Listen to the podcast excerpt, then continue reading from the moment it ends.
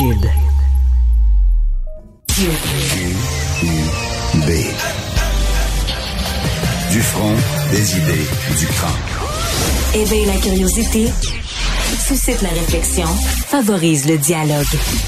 Pour comprendre le monde qui vous entoure. Radio, télé, balado, vidéo. Savoir et comprendre, Cube. Un média pas comme les autres. Bonjour et bienvenue à Cube Radio. Non, vous vous trompez pas, c'est pas Yasmine Abdel Fadel qui est là aujourd'hui. Malheureusement, elle doit s'absenter. Alexandre Moranville, je vais être là avec vous là, pour le reste de la durée de cette émission. Et une émission qui tombe, euh, si vous écoutez en direct, en plein milieu de ces perquisitions policières là, qui sont menées un peu partout dans la province, particulièrement dans la région de la capitale nationale. Tout ça dans le contexte de la guerre des stupéfiants là, qui frappe et les Hells Angels et leurs rivaux du moment, la Blood Family Mafia. Donc, euh, ça va être à suivre. Tout ça, ça va être à suivre. On va avoir l'occasion d'en reparler en cours d'épisode de toute manière avec nos collègues du bureau d'enquête qui sont vraiment sur le dossier depuis un bon moment. J'avais envie qu'on se parle aussi d'une nouvelle qui est tombée ce matin. Nouvelle judiciaire. On apprend que Concordia et McGill, je parle bien évidemment des universités, ont décidé de se saisir des tribunaux pour s'attaquer aux nouvelles dispositions qui ont été mises en place par Pascal Derry, hein, notre ministre de l'Éducation supérieure du Québec, sur les frais de scolarité des étudiants anglophones, des étudiants étrangers. Puis quand je dis des étudiants anglophones, des étudiants anglophones hors Québec, donc du reste du Canada, qui vont payer plus cher, je le rappelle, s'ils vont dans des universités anglophones ici. On parle bien évidemment de ces deux universités-là. L'université Bishop, finalement, a été exclue. On comprend qu'il y a une demande en région, dans l'Estrie, qui est différente de celle de Montréal. Et on a le droit, là. Sincèrement, on a le droit, du côté des universités. Saisir des tribunaux, ils sont là pour ça. Moi, par contre, ce que je me pose comme question, ce que je déplore autour de tout ça, ben, c'est un peu le fait que on dit qu'en ce moment, le gouvernement fait fi de sa responsabilité de protéger la minorité anglophone au Québec. C'est une des raisons qu'on dresse là-dedans. Parce que je le rappelle, au final, cet argent-là va être repris, l'argent supplémentaire, pour financer les universités francophones. On va essayer de freiner le déclin du français au Québec, mais on se comprend, à Montréal. Ce qu'on vise, c'est là que les universités sont. Est-ce que le gouvernement est vraiment en train de mal prendre soin des minorités anglophones à Montréal? Sérieux, je me pose la question. Alors que dans l'actualité, on n'a jamais autant parlé, jamais autant parlé du déclin du français. Cette semaine, on parle d'agences d'immigration privées, là, des consultants d'immigration qui vont se vanter sur TikTok de faire venir ici au Québec des gens sans qu'ils puissent parler un mot de français. C'est comme une, une fierté de pouvoir faire ça. Il y a des nouvelles qui sortent presque tous les jours sur le déclin du français. Mais quand on décide de prendre des actions, quand il y a des mesures qui sont mises de l'avant, ben, ils sont contestés. Ils ont droit. C'est leur droit, c'est leur choix mais je trouve ça fou. On dit vite, faut faire quelque chose sur le français, vite, faut essayer quelque chose. Puis peut-être les mesures en tant que telles sont pas nécessairement parfaites. Je vais pas défendre tout ce que le gouvernement Legault fait là-dessus. Mais par exemple, la loi 96, le renforcement de la loi 101, ça a été contesté devant les tribunaux par les commissions scolaires anglophones, par des municipalités où on parle principalement en anglais. À toutes sortes d'endroits au Québec, on a décidé de faire quoi? Des contestations judiciaires. Fait que le message, c'est vite, faut faire quelque chose pour sauver le français au Québec, vite, faut agir pour sauver le français à Montréal. Mais quand il y a des mesures qui sont prises, ben, ils se font tout de suite contester devant les tribunaux. Après ça, on se demande pourquoi c'est difficile d'appliquer tout ça. Puis en plus, ben, notre cher recherchiste ici, Sibelle, a demandé aux gens de l'Université McGill de venir en entrevue pour expliquer. Ils peuvent donner des citations, mais ils viennent pas défendre leurs points en entrevue. Ça a l'air qu'ils vont laisser leur avocat parler à la place. Bienvenue à Cube Radio. Cube. Débat, opinion et analyse. Explore toutes les facettes de l'actualité. Ben, ça tombe bien qu'on parle de contestation judiciaire parce que c'est justement ce dont quoi on voulait parler ensemble, Luc Lavoie et moi. Un plaisir de te retrouver, Luc. Avec plaisir. Oui, parce que là, François Legault est allé quand même, là, c'est tension d'impression qu'il tire un peu à gauche, à droite. Il est allé quand même d'une déclaration spéciale en remettant en question l'impartialité des juges qui sont nommés au fédéral par Ottawa. Écoute, euh, je. Je, je, je- j'en reviens pas. J'en reviens pas, je veux dire. Bon, le Canada, c'est le Canada. On en fait partie. On a fait deux référendums, on est encore dedans. Puis il y en a qui rêvent d'un troisième. Et le Canada, c'est le Canada. Et dans le Canada, la justice est une juridiction partagée. Ottawa nomme les juges des cours d'appel, des cours supérieures, cours d'appel et cours suprêmes. Ottawa contrôle le code criminel. Québec administre la justice. Euh, c'est le cas de toutes les provinces. Et puis, là, on est dans un dossier hautement sensible, hautement délicat. Celui des demandeurs d'asile, des immigrants. Un enjeu qu'on doit traiter avec des pincettes. Et quand on est premier ministre, puis qu'on arrive avec des affaires comme, écoute, je vais le citer, là, le chef du PQ sait que les juges de la Cour d'appel sont nommés par le gouvernement fédéral et il dit qu'il a plus confiance de la Cour d'appel qu'au gouvernement du Québec pour décider. Mais voyons donc, qu'est-ce qu'il fait? Là? Je me souviens, il est de regretter mémoire, il est décédé il n'y a pas si longtemps, alors mes condoléances à sa famille, mais il y avait un certain Frédéric Bastien. Oui qui était devenu une sorte de d'intello de service pour le monde nationaliste. Là. Lui, c'est lui qui a commencé ça. Les juges fédéraux. Mais de quoi il parle? Je veux dire, les juges au Canada, s'il y a une chose qui fait l'envie du monde entier, y inclut les démocraties, c'est le système de justice canadien. Parce qu'il n'est pas corrompu. Parce que la façon dont les juges sont nommés nous mène à avoir des gens d'une très haute compétence. Et fondamentalement, le concept de la démocratie repose sur trois piliers. Le, le, législatif, c'est-à-dire les élus, l'exécutif, ceux qui, qui, forment le gouvernement et qui prennent les décisions, et le judiciaire. Et en principe, et en pratique aussi, ces trois juridictions, et surtout le judiciaire, sont vraiment, il y a vraiment un mur de Chine entre eux et le reste des autres. Il y a des juges qui ont été nommés par Stephen Harper et qui votent sur parfois sur quelque chose qui peut être considéré comme de gauche. Il y a d'autres juges qui ont été nommés par d'autres premiers ministres. Et notre système tient bon. Mais là, on a un premier ministre de la deuxième plus grande province du Canada qui sort puis qui dit Faites confiance au gouvernement du Québec, nous autres, c'est l'exécutif qui parle. Puis vous, vous êtes à pleuvendre devant le fédéral parce que vous faites confiance à ces, à ces, à ces juges dits fédéraux. Mais où en sommes-nous? De quoi s'agit-il? Je veux dire... C'est franchement bizarre. On, aime ça parler de Québec bashing, qui est une bébelle qui est entretenue essentiellement à Montréal par les chroniqueurs nationalistes et séparatistes. Euh, c'est quoi le... Je, ne suis pas le premier ministre. en fait, à chaque fois que ce débat refait surface, c'est normal qu'il refasse surface. Je j'ai rien contre le fait qu'on débatte d'immigration et de droit d'asile, mais à chaque fois, un François Legault, euh, on va être un petit peu euh, comment dire, euh, il avait dit ça comment pendant la campagne électorale? Si on va au-delà de 50 000, on est un petit peu en danger d'être assimilé ou quelque chose ouais, du genre. il est allé, c'est dangereux, je pense. Ouais, ouais, il avait utilisé des termes comme cela de suicide, je pense. ça, il l'a dit aussi. Ce serait un suicide, ce serait un petit peu un suicide. Voilà, voilà, la, la, la, la, citation que je cherchais. Mais c'est spécial, moi, Luc, honnêtement, j'ai vraiment de la, de la, difficulté à suivre François Legault ces temps-ci parce qu'il y aurait eu droit de pas être d'accord avec la décision de cours, puis il y aurait le droit d'aller en appel, puis d'y aller normalement, puis d'y aller avec des arguments rationnels, des arguments pas en arrivant avec son petit avec son petit exacto puis commencer à faire mal dans le bobo. Ce sont des dossiers hautement je le répète, délicats, euh, d'autant plus délicats que dans le mouvement séparatiste, essentiellement, on considère qu'un immigrant qui arrive, c'est quelqu'un qui est en danger de nous assimiler. Euh, on essaye d'habiller ça de toutes les façons. Puis soyons honnêtes, Paul Saint-Pierre Plamondon est en faveur de conserver des places dans les garderies subventionnées pour les enfants des, des, des, des demandeurs d'asile. Oui. Alors donc, je veux pas trop généraliser, mais entendons-nous que généralement parlant, le mouvement nationaliste, le mouvement séparatiste, et, ils vont dans ce sens-là constamment.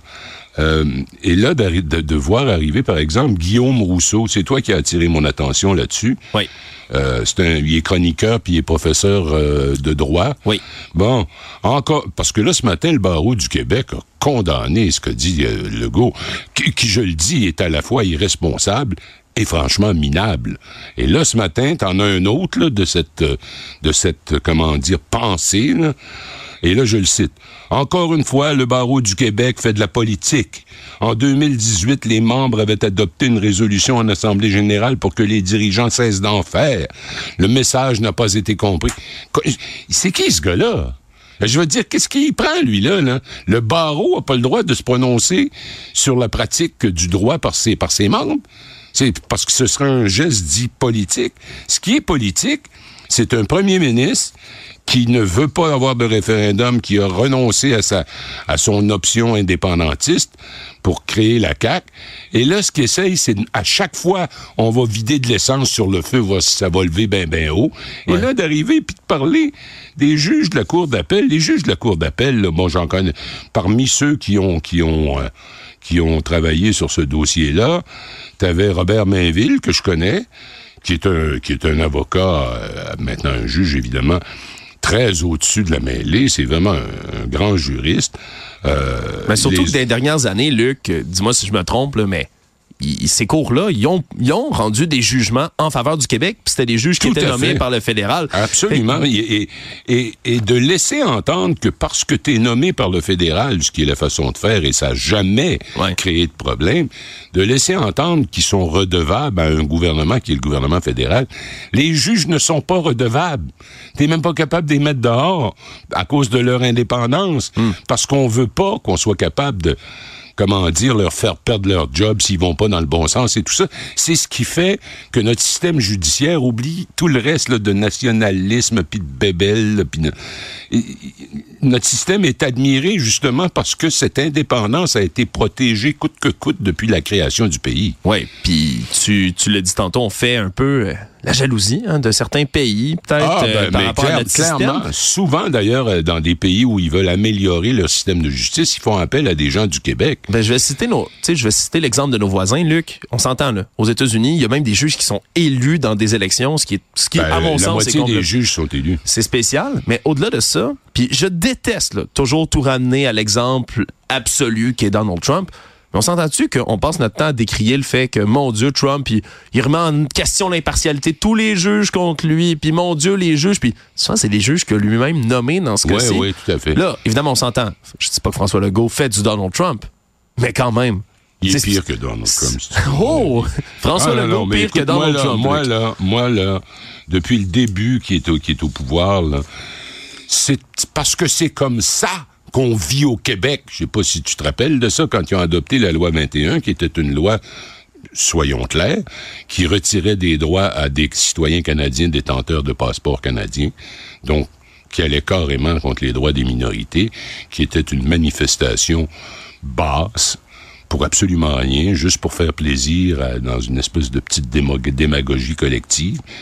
Et quand ils ont adopté cette loi-là, écoute, ovation debout dans l'Assemblée nationale, message spécial de M. Legault, ou bla bla bla bla bla bla bla bla bla bla, puis ça se terminait parce que c'est comme ça qu'on vit au Québec. Qu'est-ce qu'il en sait, lui, de comment on vit? De quoi il se mêle exactement? Je veux dire qu'il soit donc premier ministre, qu'il arrête donc de dire des niaiseries, de s'en prendre à des institutions aussi fondamentalement importantes pour euh, la paix sociale pour l'harmonie sociale. Ce sont pas des juges redevables au gouvernement fédéral. C'est ridicule. Ce premier ministre est le plus médiocre que j'ai vu depuis Duplessis. Je n'en reviens pas. Il s'attaque carrément, carrément à tout ce qui est institution, tout ça. Hey! Paul Saint-Pierre Plamondon, il préfère le jugement des juges fédéraux à, à ceux du gouvernement du Québec ça tourne pas rond chez lui, hein. Je sais pas où il... Ou alors, c'est un gars qui a aucune notion de ce que c'est de diriger un État. Mm. Il C'est pas un homme d'État, là. C'est... C'est un pauvre type. Moi, ce que je vais retenir de tout ça, Luc, c'est qu'il avait dit quoi en début de session parlementaire, M. Legault? Pas de distraction, qu'il avait dit à ses députés. Mais non, mais il n'a une distraction, c'est lui qui a voulu. Ben, il l'a mis sur la table parce qu'il essaie de changer la conversation politique, sauf qu'il aurait pu le faire sans faire de pareilles enneries. C'est épouvantable, cette déclaration-là. Luc Lavoie, très heureux d'avoir eu ta perspective là-dessus. Toujours un, toujours un plaisir. Salut. L'actualité décortiquée commenter. Savoir et comprendre. Alors qu'ici, au Canada, on commence à se poser des questions hein, par rapport à l'accessibilité de certains sites, comme les sites porno, par exemple, hein, pour savoir si les mineurs, on devrait contrôler leur accès d'une manière plus efficace que, on s'entend, le système d'honneur. Avez-vous 18 ans ou plus? Coché oui, coché non. On s'entend? On est en train d'avoir une réflexion là-dessus, mais c'est pas facile. Aux États-Unis, puis en Floride particulièrement, hier, il y a une proposition de loi, c'est un peu comme un projet de loi là-bas, qui a été déposé et adopté, dans lequel on veut limiter l'accès aux réseaux sociaux, pas les sites porno, les réseaux sociaux pour les jeunes de moins de 16 ans. Est-ce que ça se peut que ça fonctionne? Une mesure comme celle-là?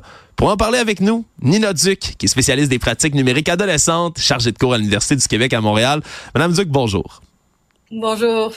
Comme vous le savez, là, ceux qui ont déjà écouté nos émissions savent que j'aime vraiment vous interpeller sur les questions qui concernent les jeunes parce que chaque fois, moi, que je vois des propositions comme celle-là, je me dis, OK, mais est-ce que ça a des chances de fonctionner pour de vrai? Si demain matin, on interdit les réseaux sociaux aux 16 ans au moins, ça va-tu se passer pour vrai, Madame Duc? Non. Soyons très, très, très honnêtes. Euh, en, tant qu'outil, euh, et je pense que, je, je, évidemment, j'appuie pas ce, type d'outil-là, mais je pense pas que ça vient forcément d'une mauvaise place. On va, on va donner la chance euh, aux, gens de la Floride. Euh, il y a des inquiétudes, il y a des inquiétudes parentales. Bon, les réseaux sociaux, on les, on les accuse de plein de Euh, mais bon, ici, on y va avec la hache euh, de manière euh, sans discriminer. et ce genre de réaction, donc, est une réaction en quand même une solution excessive, un contrôle extrême, une interdiction, ça va, ça ne peut qu'avoir un effet boomerang. et les jeunes, on s'entend, vont, vont trouver n'importe quel moyen pour s'y pour s'y rendre. Et puis, écoutez, honnêtement, c'est pas difficile de contourner actuellement euh, la plupart euh, des systèmes de vérification d'âge.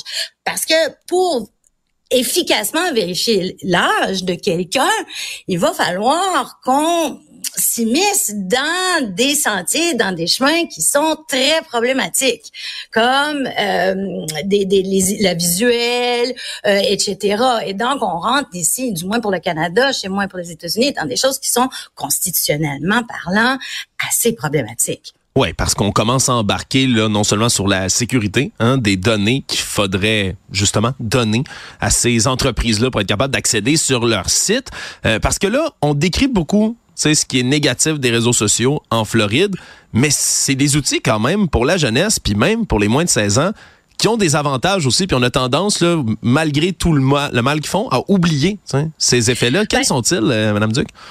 Ben, vous avez tout à fait raison. Puis ça, c'est un des gros problèmes, justement, quand on essaye de, de, de se positionner face à cette problématique, si on peut dire, c'est qu'on finit par juste regarder le négatif. Hein? On, on, on, pathologise les, les, les, comportements des jeunes, la santé mentale, l'obésité, etc.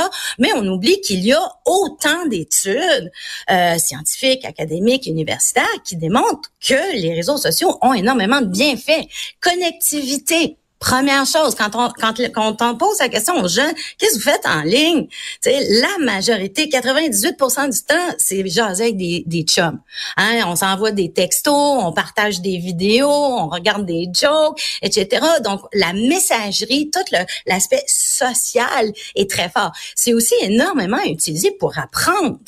Il faut pas oublier, je sais qu'on a tendance à, à focuser sur TikTok puis les, les challenges qui sont niaiseux, mais il y a d'excellents contenus sur TikTok TikTok, hein, des biologistes, des physiciens, euh, des, des, des, éducateurs, des éducatrices. C'est de plus en plus un moyen d'aller rejoindre les jeunes hein, pour les scientifiques et les professionnels. Et ça, fonctionne. Les politiciens sont là aussi, hein. Aussi, il faut pas oublier. Ça nous permet donc, ça nous aide avec tout ce qui est civique, euh, la participation, la démocratie. Donc, on est ici en train de réduire un outil essentiel, pas juste pour les jeunes, mais pour tout le monde, à une dimension. Et je trouve que c'est dommage pour les jeunes, c'est dommage pour la société si on veut être capable de contrôler, mieux contrôler les réseaux sociaux, mieux réglementer, par exemple, l'accès aux sites porno, est-ce qu'il y a une autre manière dont on serait mieux de, s'y prendre euh, pour rejoindre les jeunes, Madame Duc?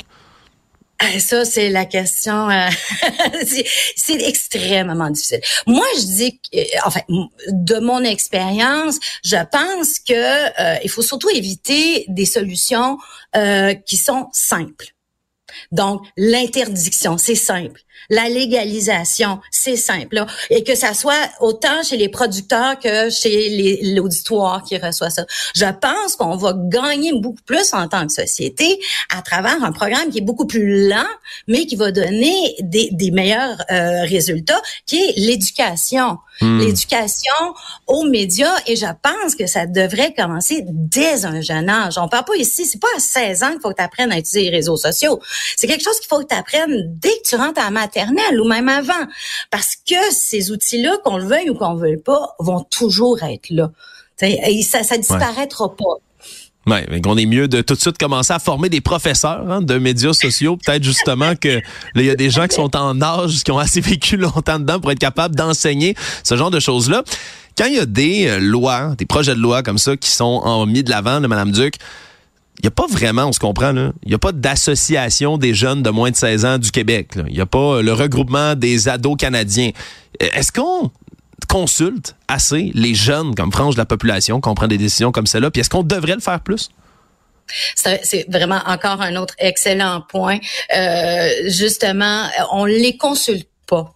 Et, et, c'est d'ailleurs euh, une population d'une certaine manière invisible. Et je sais que c'est une grande population, mais elle est marginalisée, du moins dans euh, dans sa, façon de pouvoir être entendue. Et il y a une certaine ironie de lui enlever son seul micro. Donc, on est encore plus en train de l'étaire. Euh, mais tout à fait, je pense que euh, ce type de programme, ou du moins cette, l'étude de, des réseaux sociaux et de son rôle et de son impact et de ses effets, doit absolument, si on veut avoir une vision nuancée, une, une vision qui fonctionne, inclure nécessairement les jeunes dans cette discussion-là.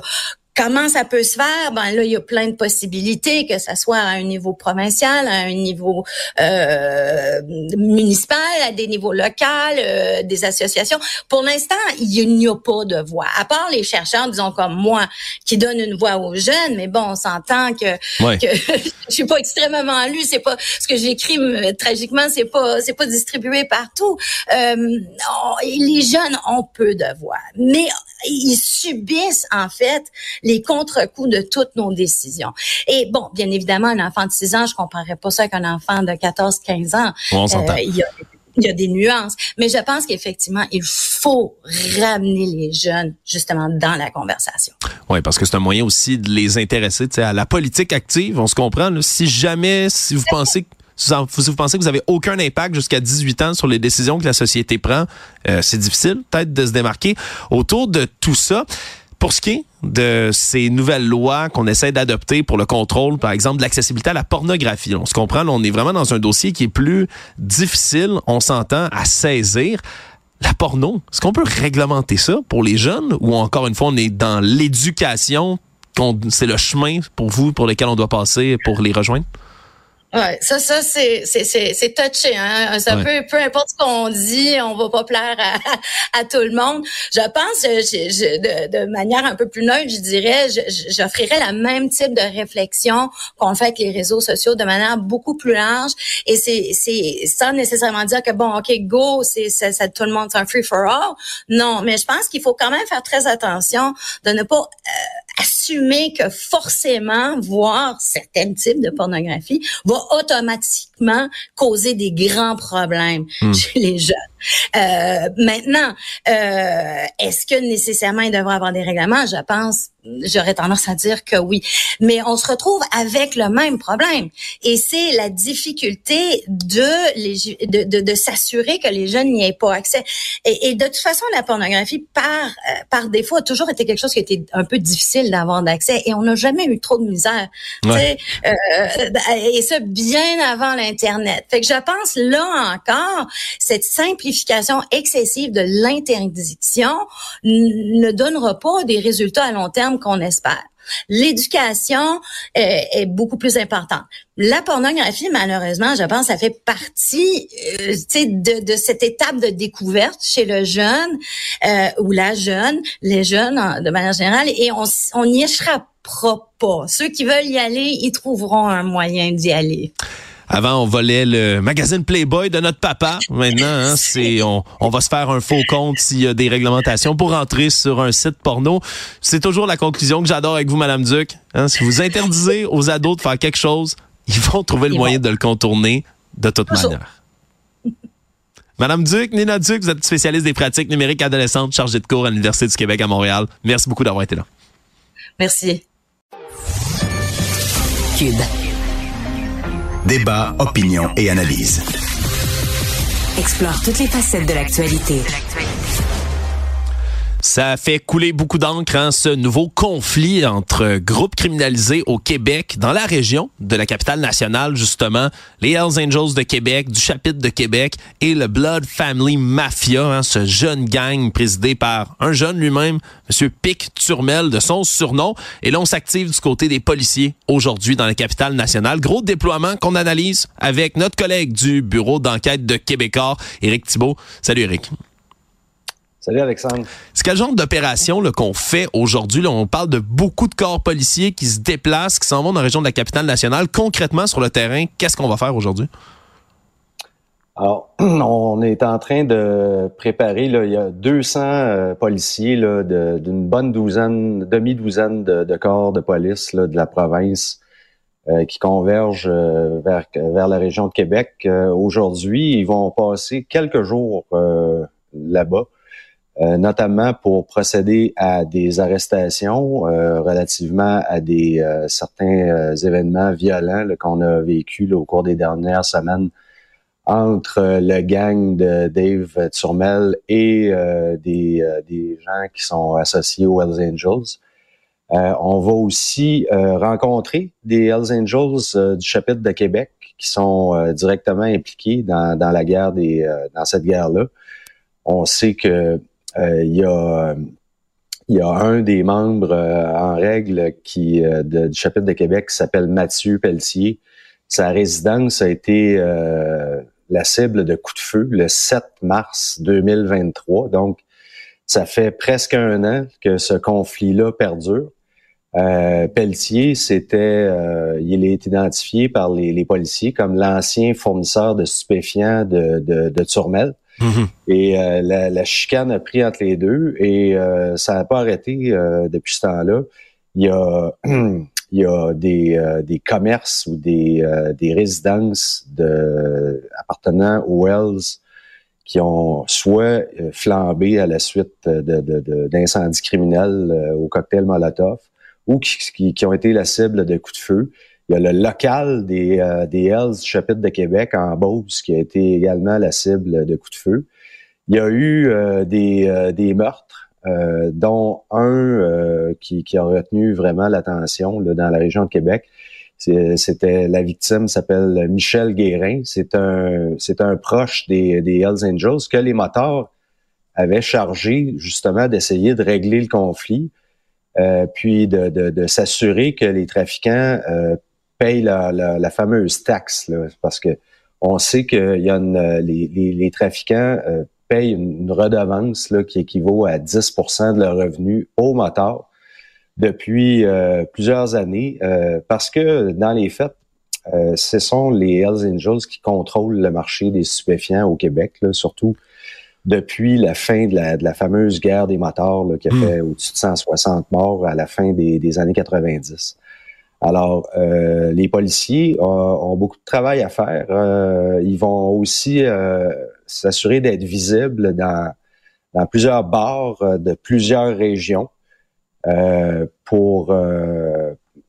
ben évidemment, les bars sont, souvent identifiés comme des points de vente de stupéfiants où les trafiquants essaient de, faire leurs affaires dans ce, dans ce genre d'endroit-là. Alors, mais c'est surtout évidemment, pour lancer un message clair à la population et calmer le jeu un peu parce que on a senti la température monter euh, de, de, de, façon vertigineuse au cours de la dernière semaine avec euh, tous ces, euh, ces cas de d'intimidation inspirés là, des cartels mexicains. Là, on parle de, d'événements de, torture, là, de doigts coupés, d'oreilles coupées. Euh, et, et, euh, ça a atteint là, une espèce de limite euh, et les policiers, il je pense qu'il était temps que les, la police s'en mêle parce que la marmite bouille et du côté des Hells Angels, on commence à taper du pied parce que on est on est tanné de, de, se faire défier ouvertement, de se faire narguer par cette bande de, de, de blanc-bec. Et c'est pas bon pour leur image de de, de gang euh, très puissant, euh, de, le premier gang de motards euh, le, plus important au monde. Là. Il, faut, il, faut, il faut le rappeler. Moi, j'avais une question surtout là, par rapport aux relations qu'entretiennent la police avec des gangs comme ceux-là. On se comprend, les Hells, fait des années, des années, des années que la police dans le coin de Québec et la SQ sont habitués de, de transiger avec eux. Il y a quand même, on s'entend, des dialogues qui se font quand ils sont pas en train de les arrêter. Est-ce que du côté du Blood Family Mafia, on a des contacts du côté de la police? Est-ce qu'on est capable d'avoir un dialogue? Ou on est vraiment avec des, comme tu le dis, là, des blancs-becs qui se foutent un peu des règles puis des codes établis? C'est euh, difficile de, se prononcer là-dessus. Ce qu'on sait, c'est que le, BFM, c'est euh, beaucoup plus proche d'un... il s'apparente à un gang de rue. Euh, l'espèce de culture de gang de rue également, la culture des armes à feu. Et euh, c'est vraiment différent de, de, de, la culture des motards euh, criminalisés. Là.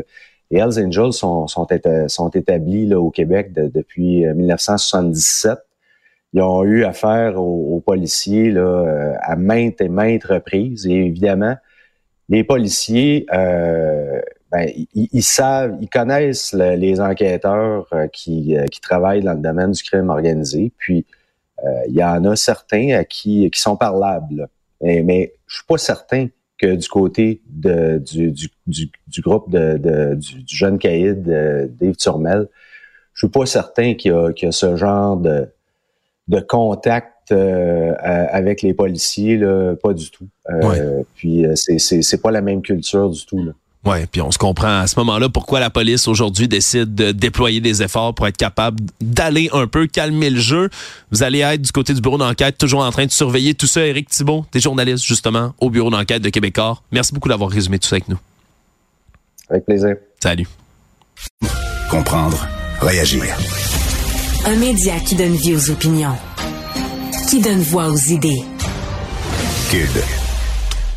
François Legault avait dit pas de distraction. C'est ce qu'il avait dit, pas de distraction. Et là, il s'est empressé de faire quoi depuis le début de 2024, Pierre? on est en train de les nommer, faire une charge en règle contre le Bloc québécois, remettre en compte les personnalités des C'est spectaculaire. Moi, je me rappelle, avant les fêtes, il avait dit, euh, puis il avait, il avait dit, ce que j'ai demandé au Père c'est une boussole. Hein, il, il, il, a, reçu? Ah, de toute évidence, non. Ou peut-être que c'est écrit juste en anglais puis euh, les instructions sont compliquées. Elle sait pas. Mais il a perdu le Nord. Très clairement. Je veux dire, euh, c'est, euh, c'est spontané. Moi, j'arrive dans le studio ici, je viens de t'entendre discuter avec avec Luc, tout à l'heure, puis et, et, on parle pas de ce qu'on avait dit. Dans, on, on, s'écrit tout le temps, on s'échange sur quoi on va discuter. Mais la réalité, c'est que moi, en tant que citoyen, je, honnêtement, c'est plus, on n'est plus dans le verbillage, la chronique politique, dire euh, ah ben euh, moi je pense que c'est une bonne stratégie, l'opposition, C'est pas ça là. Notre gouvernement, le chef de la CAQ est en déroute, bon peut-être, mais c'est aussi le premier ministre. Ouais. Fait que ultimement, chacun des choix fait dans un sentiment de panique générale actuellement, là, parce qu'ils ont perdu leur compas, leur console, leur console, leur boussole ou leur compas, mais pas leur console, on leur souhaite pas. Ici, on l'a en tout cas. mais il y en a pas moins que c'est très inquiétant.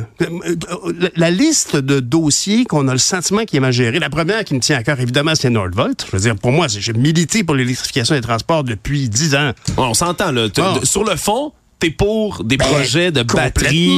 Mais, mais, mais, mais je veux dire, que- où, est, où, est, où est le ministre Charette qui vient de sortir récemment, là, ouais, ben c'est correct, da, da, da. C'est comme, ben voyons, t'étais où depuis le début? Il fallait que ce soit toi qui dis je suis heureux de dire que le Québec va faire sa part pour régler, régler la crise climatique. Et je, je vous présente mon collègue à l'économie, M. Fitzgibbon, qui arrive avec un beau projet économique. On va faire partie de la solution. Il n'était pas là. Peut-être que c'est juste pour les grands, la conférence de presse, peut-être que les petits enfants du ministère du de l'Environnement et de la, lutte à la crise climatique, c'est le nom du ministère. Ouais, puis c'est On n'en entend pas parler. Puis c'est dommage parce qu'après ça, Benoît Charette, c'est un des ministres qui, tu sais, il est pas euh, dans le grand charisme. C'est pas Ouais. un homme de Mhm. grand discours. C'est un gars de chiffres. C'est un gars. Puis, de moi, ce que j'entends des échos, tu sais, qui est, qui est compétent, là, qui connaît ses dossiers. Mais on lui il donne pas, le microphone. Non, jamais. Et, et honnêtement, il y, a- il y a beaucoup d'exemples. On pourra passer au travail. Je cherchais dans mon téléphone d'autres exemples récents, mais ce qui est clair, c'est que on a eu le sentiment, peut-être à cause d'un contexte lié à la pandémie, on s'entend. Monsieur Legault est arrivé avec une espèce de, il était comme porteur d'un consensus. À l'époque, quand j'étais à la Chambre des communes, j'évoquais le nationalisme tranquille Ouais. de M. Legault. Puis il était, il était en synchro, euh, au diapason avec les, avec les gens de l'époque. La pandémie est arrivée, les gens y ont fait confiance. C'était la bonne chose à faire. On a, je pense que les, les États qui s'en sont mieux sortis sont ceux qui ont suivi leur leader, qui ont pris les choses en main. Puis C'est correct, c'est tout correct. Mais on dirait que pendant ce temps-là, il s'est habitué à marcher sur l'eau. Puis il a l'impression qu'il y aura toujours une dalle en dessous de la flaque. Eh ben non, là, malheureusement, il faut nager. Ouais. Et on dirait, je ne veux pas donner l'impression de donner des leçons, mais moi, en tant que citoyen, je peux dire à mon premier ministre, je suis inquiet. Allez-vous bien? Honnêtement, on a l'impression que c'est vous qui êtes le, le père de cette équipe politique. Vous avez un paquet de nouveaux députés à qui, à certains, vous avez confié des ministères, d'autres qui ont choisi d'y revenir, comme Bernard euh, Drinville, qui ont- alors, vous êtes le, le- celui, le guide, le Sherpa de tout ce monde-là qui doit Ouais. faire l'ascension de la montagne, de la gouvernance. Et là, actuellement, vous avez, vous avez demandé une, une boussole à Noël, puis vous l'avez, de toute évidence, pas reçue. On a, euh, comme tu le dis, il y a beaucoup de députés. La coalition Avenir Québec, là, qui, qui soient en dérape ou pas, euh, sont là jusqu'en euh, 2026. là. Ben oui. C'est pas, c'est pas terminé. S'il n'était pas aussi majoritaire que ça, parce que il y a un vote de le- confiance. C'était ça ma question. Ben un oui. vote de confiance. Parce que même à l'interne, il a dû faire un peu de la gestion de banc, puis dire là, regardez, il n'y a plus de distraction, on va de l'avant, parce qu'il y avait de la grogne dans Ben son oui, propre caucus. Hey, les Kings de Los Angeles, le troisième lien qui ressuscite. sur erreur. Là. Vraiment. Et- puis, il y a. il y a- tu sais, comme par exemple, moi, moi je me souviens, une des premières collaborations que j'ai fait quand je suis venu voir, venu voir euh, Yasmine euh, il y a à peu près un mois, on parlait du ton euh, quant au sujet de l'immigration. Puis on disait à quel point, faut jamais oublier qu'on parle d'individus. Puis honnêtement, la, la- la sortie qui a été faite hier sur les, demandeurs d'asile, ou qu'on appelle plus souvent les réfugiés, c'est c'est- pas bien bon pour le, le- le vivre ensemble. Ça donne Ouais. une impression c'est un peu un gros problème. La réalité, c'est qu'on casse du sucre sur une minorité de cas par rapport à l'immense, au torrent euh, d'immigrants temporaires, d'étudiants étrangers et de réunification familiale et d'immigrants réguliers. C'est tout petit, les réfugiés. Mais on fait un gros show avec ça. Puis en réalité, c'est pitoyable parce que on, arrive avec une, responsabilité. Quand on est au gouvernement, on on fait plus de la politique, là. On aimerait ça que le débat partisan, ce soit les partis d'opposition, mais le gouvernement, c'est le gouvernement. Puis t'es là pour officiellement quatre ans. Est-ce que c'est possible que mon gouvernement soit un peu moins partisan dans sa façon de gérer? Et c'est de toute évidence pas le cas. Quand on a vu à, la- à leur congrès qu'ils avaient tourné à la va-vite une publicité signée la CAQ, votre gouvernement, c'était Ouais. comme... Alors, un moment donné, pour être une bonne femme d'État, pour être un bon homme d'État, il faut s'élever au-delà de son intérêt personnel. Ouais. Et c'est ça qu'on sent pas, là. Partout à la CAQ, tout le monde capote. Puis je parlais de Bernard Drinville tout à l'heure. C'est pas mon, mon, mon, mon ami préféré. Ouais. Mais, mais je peux dire, par contre, qu'on on sent chez lui qu'il euh, il a, fait des, il fait des erreurs, comme tout le monde. Euh, On se rappelle Oui, tous oui, de la oui. chanson des Cowboys fringants. Ah. Mais, mais, mais, mais M. Drainville, on, on sent qu'il il s'en sort bien, malgré l'épouvantable cas d'intimidation qu'on a vu euh, dans la nausée il n'y a pas si longtemps, malgré la, la situation avec les enseignants. On a l'impression qu'il n'est pas en panique. Moi, ce qui m'inquiète actuellement, c'est quand je vois M. Fitzgibbon faire preuve d'un cynisme, là, euh, hey, c'est mesquin. Dire aux gens, vous avez le terrain à, à Saint-Basile. c'est pas le jardin d'Éden. Pas le jardin d'Éden. On le sait, man. On le sait. On sait que c'est un terrain industriel, mais, mais ça me fait de la peine parce que cet homme-là est un est un moteur dynamique au niveau des projets économiques. Ouais. Fait que tu veux pas, tu, tu veux pas, je, je veux, je veux qu'il maintienne ce dynamisme-là, mais je, je m'attends à ce qu'il soit plus entouré, endigué. Et, et, et, et donc, la, la question de M. Charette, c'est la même. Il y, y a quand même des joueurs qui s'en tirent bien. Oui, mais qui disparaissent malheureusement derrière, peut-être, si on veut, là, Ouais. ce- ce- cet éboulis, cette avalanche de, de, de distractions. Je, je vais Absolument. reprendre les mots de M. Legault, c'est des distractions, Tout les cocktails, le final. Tu sais, toutes, toutes ces affaires-là reviennent encore une fois, tu sais, masquées pour des députés, surtout des ministres, moi j'ai l'impression, Pierre, qui qui. Là, sais. J'ai cité Simon Jolin Barrette, le ministre de la Justice, mais hey, Dieu sait qu'il y en a Ouais. sur les bras du Bien stock sûr. à faire, lui. On, on l'entend plus. On C'est le voit vrai. plus nulle part. Puis il travaille, tu sais, les bracelets anti-rapprochement, la réforme du système Oui, oui, judiciaire. Caroline Proulx, le stade, tout ça, il y, a- il y a un paquet de ministres qui font leur travail. Puis, mais, mais honnêtement, mon impression, c'est que euh, tu te souviens, à une certaine époque, quand on parlait de Justin Trudeau, on parlait de Gérard Bott. On parlait que euh, il y, avait comme un, un- un- un capitaine à l'arrière. Il y avait comme un conseiller principal dans l'ombre. C'est normal, c'est toujours le cas. Et longtemps, on a parlé de Martin Koskinen. Là, je sais que M. Gobeil, qui est un proche conseiller, il y a eu, il y a eu du, du, du, du- brasse camarade euh, volontaire euh, suite au, au- à l'automne difficile qu'ils avaient vécu. Puis ils se sont dit, ben, on, on va essayer d'autres choses. Mais moi, au-delà de la chronique politique, c'est pas, eh, moi, en tout cas, si je te vous, là, euh, je pense que. Non, non. En tant que citoyen, je m'inquiète. Je Ouais. m'inquiète que ce parti qui est inquiété, qui, qui panique devant les sondages, qui, qui finalement se fait donner la leçon très bien par Paul Saint-Pierre Plamondon quand il dit, écoutez, c'est pas compliqué quand on parle de descendre les seuils, c'est parce qu'on peut pas bien les accueillir. On l'a devant nous, cette situation-là. C'est, c'est, ce, ce mot-là, philosophe, ça devrait venir de la personne qui est au pouvoir. Malheureusement, la personne au pouvoir actuellement s'inquiète pour des raisons stratégiques et partisanes, et ça fait pas des bonnes décisions. Non. Puis ton inquiétude, je pense que t'es pas tout, tout seul à l'avoir, sincèrement, Pierre Nantel, mais c'est intéressant Ben, de merci, l'avoir. C'est pas une chronique politique, c'est l'inquiétude d'un citoyen aujourd'hui qu'on Oui, c'est vrai. Bonne fin de semaine quand Salut. même. Comprendre, réagir. Un média qui donne vie aux opinions. Qui donne voix aux idées. Cube. François Legault avait dit pas de distraction. C'est ce qu'il avait dit, pas de distraction. Et là, il s'est empressé de faire quoi depuis le début de 2024, Pierre? On est en train de les nommer, faire une charge en règle Écoute, contre le Bloc québécois, euh, remettre en Alexandre, compte les partialités des c'est spectaculaire. Moi, je me rappelle, avant les fêtes, il avait dit, euh, puis il avait, il avait dit, ce que j'ai demandé au Père c'est une boussole. Hein, Il- il dit- reçu? Ah, de toute évidence, non. Ou peut-être que c'est écrit juste en anglais, puis euh, les instructions sont compliquées. Elle ne sait pas. Mais il a perdu le nord, très clairement. Je veux dire, euh, euh, c'est euh, spontané. Moi, j'arrive dans le studio ici, je viens de t'entendre discuter avec euh, avec euh, Luc tout à l'heure, puis et, et on parle pas de ce qu'on avait dit. Dans, on s'écrit tout le temps, on s'échange sur quoi on va discuter. Mais la réalité, c'est que moi, en tant que citoyen, je, je- honnêtement, c'est plus, on n'est plus dans le verbillage, la chronique politique, dire euh, ah ben euh, moi je pense que c'est une bonne stratégie, l'opposition, blablabla. C'est pas ça là. Notre gouvernement, le chef de la CAQ est en déroute, bon peut-être, mais c'est aussi le premier ministre. Ouais. Fait que, ultimement, chacun des choix fait dans un sentiment de panique générale actuellement, là, parce qu'ils ont perdu leur compas, leur console, le- leur console, leur boussole ou leur compas, mais pas leur console, on leur souhaite pas. Ici, on l'a en tout cas. mais il y en a pas moins que c'est très inquiétant. La, la liste de dossiers qu'on a le sentiment qui est mal géré, la première qui me tient à cœur, évidemment, c'est Nordvolt. Je veux dire, pour moi, j'ai milité pour l'électrification des transports depuis dix ans. On s'entend, là. Ah. Sur le fond, t'es pour des projets de batterie? Ben. Mais, mais, mais, mais je veux dire, que- où, est, où, est, où est le ministre Charette qui vient de sortir récemment, là, ouais, ben c'est correct, da, da, da. C'est comme, ben voyons, t'étais où depuis le début? Il fallait que ce soit toi qui dis je suis heureux de dire que le Québec va faire sa part pour régler, régler la crise climatique.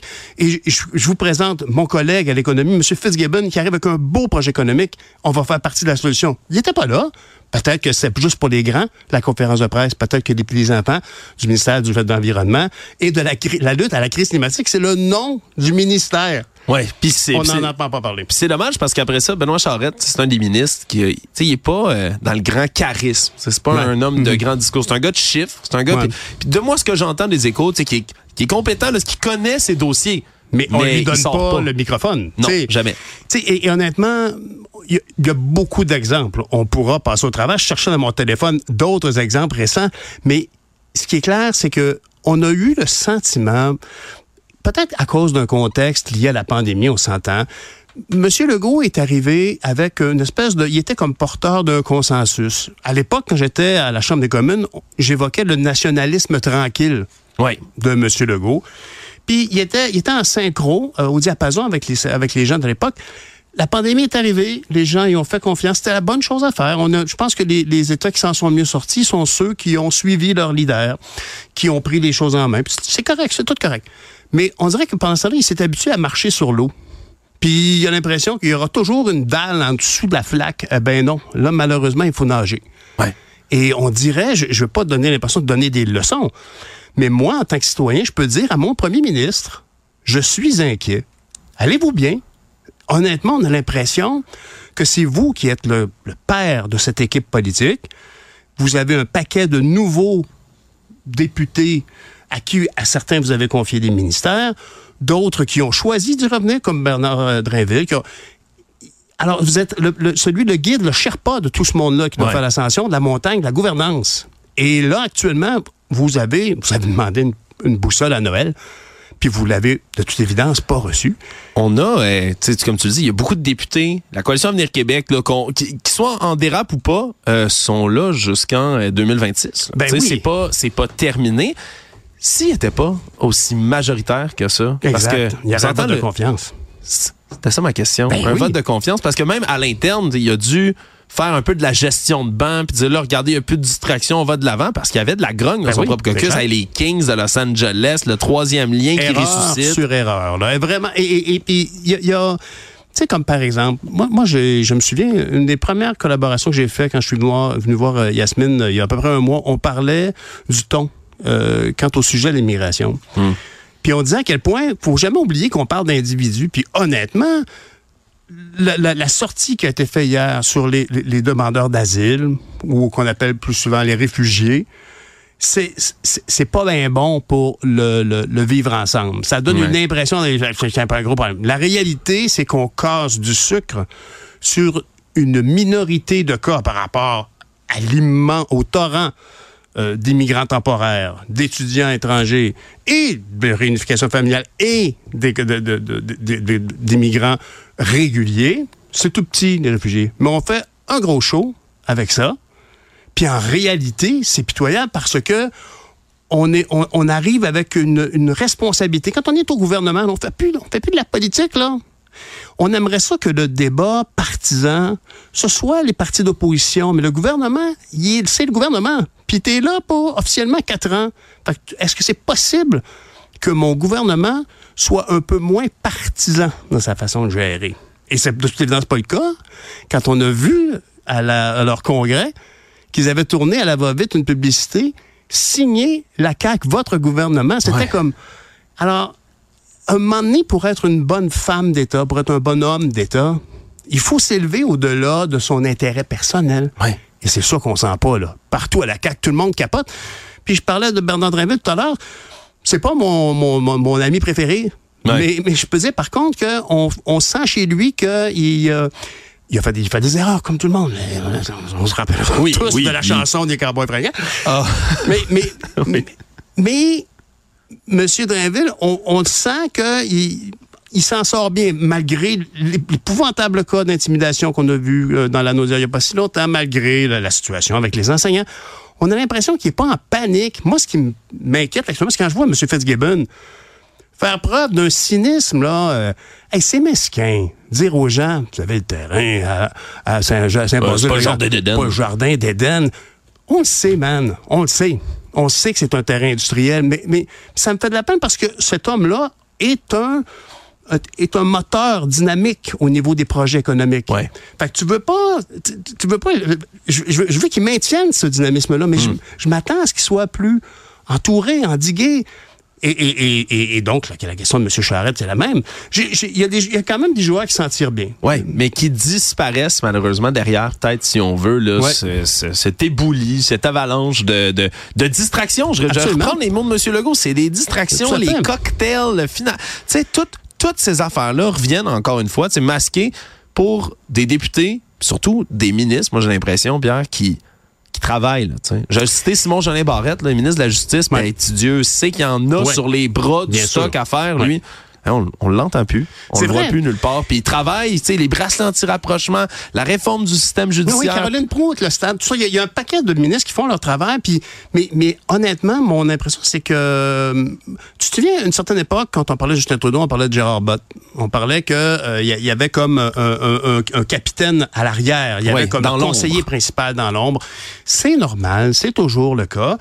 Et longtemps, on a parlé de Martin Koskinen. Là, je sais que M. Gobeil, qui est un proche conseiller, il y a eu, il y a eu du, du, du, brasse camarade euh, volontaire suite au, au- à l'automne difficile qu'ils avaient vécu. Puis ils se sont dit, ben, on, on va essayer d'autres choses. Mais moi, au-delà de la chronique politique, c'est pas, eh, moi, en tout cas, si je te vaux, là, euh, je pense que. Non, non. En tant que citoyen, je m'inquiète. Je Ouais. m'inquiète que ce parti qui est inquiété, qui, qui panique devant les sondages, qui, qui finalement se fait donner la leçon très bien par Paul Saint-Pierre Plamondon quand il dit, écoutez, c'est pas compliqué quand on parle de descendre les seuils, c'est parce qu'on peut pas bien les accueillir. On l'a devant nous, cette situation-là. C'est, c'est, ce, ce mot-là, philosophe, ça devrait venir de la personne qui est au pouvoir. Malheureusement, la personne au pouvoir actuellement s'inquiète pour des raisons stratégiques et partisanes, et ça fait pas des bonnes décisions. Non. Puis ton inquiétude, je pense que t'es pas tout, tout seul à l'avoir, sincèrement, Pierre Nantel, mais c'est intéressant Mm. Ben, de l'avoir. C'est pas une chronique politique, c'est l'inquiétude d'un citoyen aujourd'hui qu'on Oui, c'est vrai. Bonne fin de semaine quand Salut. même.